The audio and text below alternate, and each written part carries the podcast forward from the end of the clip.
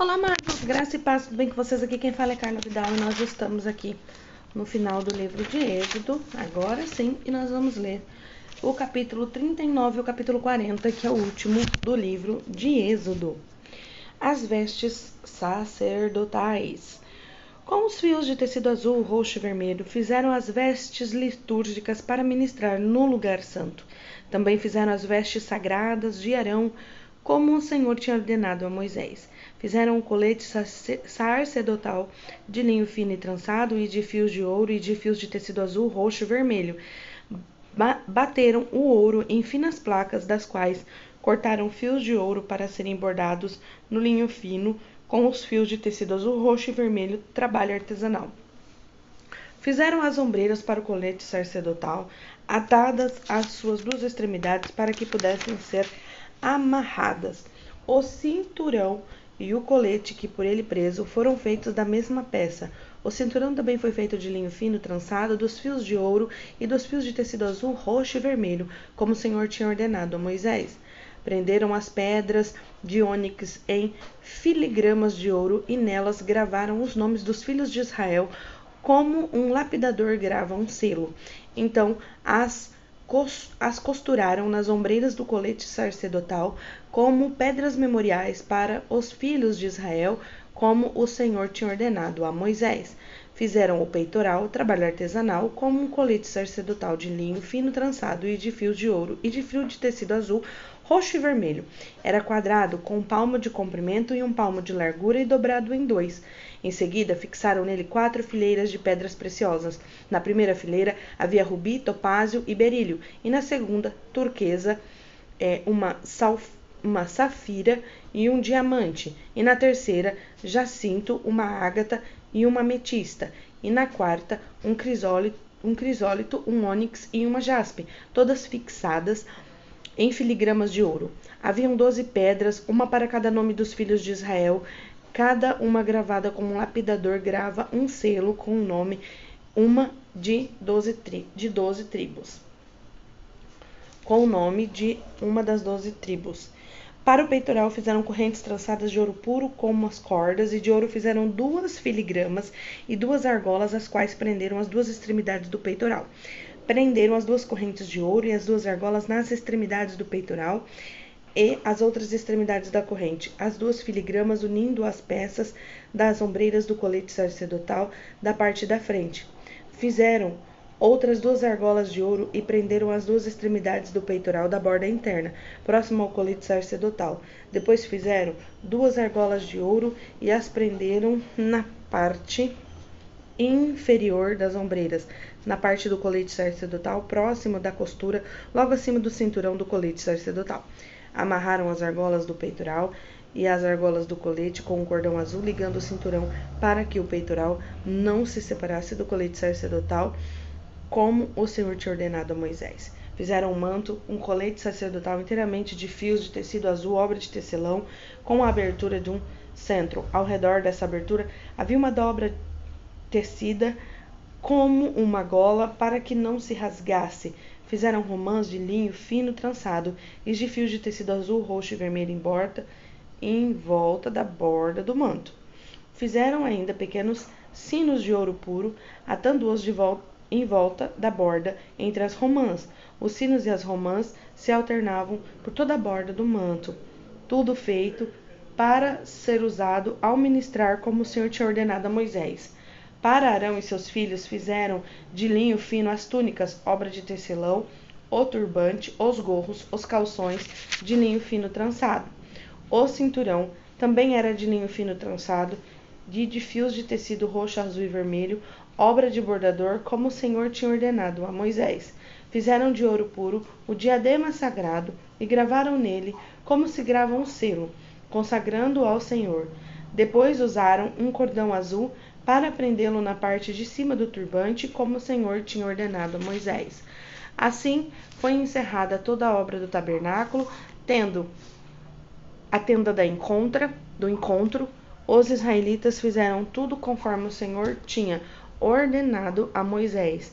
Então trouxeram o tabernáculo a Moisés, a tenda, todos os seus utensílios, ganchos, molduras, travessões, as colunas e as bases, a cobertura de pele de carneiro tingida de vermelho, a cobertura de couro, o véu protetor, a arca da aliança com as suas varas e a sua tampa, a mesa com todos os utensílios e os pães da presença, o candelabro de ouro, pu de ouro puro com sua fileira de lâmpadas e todos os seus utensílios e o óleo para iluminação, o altar de ouro, o óleo da unção, o incenso aromático e a cortina da entrada para a tenda, o altar de bronze com a sua grelha, as suas varas e os seus utensílios, a bacia e a sua base, as cortinas externas do pátio com suas colunas e bases e a cortina para a entrada do pátio, as cordas e estacas da tenda do pátio, todos os utensílios para o tabernáculo, a tenda do encontro, as vestes litúrgicas para ministrar no lugar santo,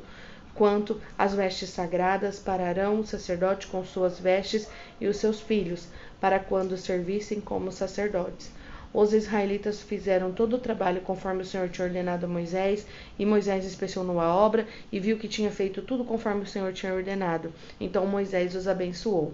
Disse o Senhor a Moisés: Arme o tabernáculo, a tenda do encontro, do primeiro dia do primeiro mês, coloque nela a arca da aliança e a proteja com véu. Traga nessa mesa, arrume sobre ela tudo o que lhe pertence, pois traga o candelabro e coloque as suas lâmpadas, ponha o altar de ouro para o incenso diante da arca da aliança e coloque a cortina à entrada do tabernáculo. Coloque o altar do holocausto em frente da entrada do tabernáculo, da tenda do encontro, ponha a bacia entre a tenda do encontro e o altar, encha com água, arme ao redor do pátio, coloque a cortina na entrada do pátio, unja com óleo a unção do tabernáculo e tudo que nele há, consagre-o e ele tudo o que lhe pertence, e ele será sagrado. Depois unja o altar do tabernáculo e todos os seus utensílios, consagre o altar e será santíssimo. Unja também a bacia com que a sua base consagre-a. Traga Arão e seus filhos à entrada da tenda do encontro e mande lavar-se. Vista depois Arão com as suas vestes sagradas e unja-o, consagre-o para que me sirva como sacerdote. Traga os filhos dele e vista as túnicas e vista as túnicas, unja-os como você ungiu o pai deles, para que me sirvam como sacerdote. A unção deles será para sacerdócio perpétuo, geração após geração. Moisés fez tudo conforme o Senhor lhe havia ordenado. Assim o tabernáculo foi armado do primeiro dia do do primeiro mês do segundo ano, Moisés armou o tabernáculo e colocou as bases em seus lugares, armou as molduras, colocou as vigas, levantou as colunas, depois estendeu a tenda sobre o tabernáculo e colocou, colocou a cobertura sobre ela, como o Senhor tinha ordenado. Colocou também as tábuas da aliança da arca, fixou nela as varas e pôs sobre ela a tampa. Em seguida trouxe a arca para dentro do tabernáculo e pendurou o véu protetor cobrindo a arca da aliança, como o Senhor tinha ordenado. Moisés colocou a mesa da tenda do encontro ao lado norte do tabernáculo, do lado de fora do véu, e sobre ela colocou os pães, do, os pães da presença diante do Senhor, como o Senhor tinha ordenado. Pôs o candelabro na tenda do encontro, em frente à mesa, do lado sul do tabernáculo, e colocou as lâmpadas diante do Senhor, como o Senhor tinha ordenado. Moisés também pôs o altar de ouro na tenda do encontro, diante do véu, e nela queimou incenso aromático, como o Senhor tinha lhe ordenado, pois pôs também a cortina na entrada do tabernáculo, montou o altar do holocausto à entrada do tabernáculo, na tenda do encontro, e sobre ele ofereceu o holocausto e as ofertas de cereal, como o Senhor tinha ordenado. Colocou a bacia entre a tenda do encontro e o altar e encheu-a de água. Moisés, Arão e os filhos destes usavam para lavar as suas mãos e os seus pés. E sempre que estavam na tenda do encontro e se aproximavam do altar, eles se lavavam como o Senhor tinha ordenado. Finalmente, Moisés armou o pátio ao redor do tabernáculo e colocou cortina. À entrada do pátio, Moisés terminou a obra. Então a nuvem cobriu a tenda do encontro e a glória do Senhor encheu o tabernáculo. Moisés podia entrar na tenda do encontro porque a nuvem estava sobre ela e a glória do Senhor enchia o tabernáculo. Sempre que a nuvem se erguia sobre o tabernáculo, os israelitas seguiam a viagem, mas se a nuvem não se erguia, eles não prosseguiam, só partiam no dia em que ela se erguia. De dia a nuvem do Senhor ficava sobre o tabernáculo e de noite havia fogo na nuvem à vista de toda a nação de Israel e de todas as suas viagens.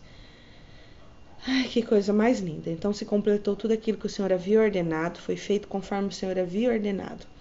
E eu vou me apegar aqui à parte em que dizia que eles só caminhavam quando se erguia ali e eles poderiam caminhar.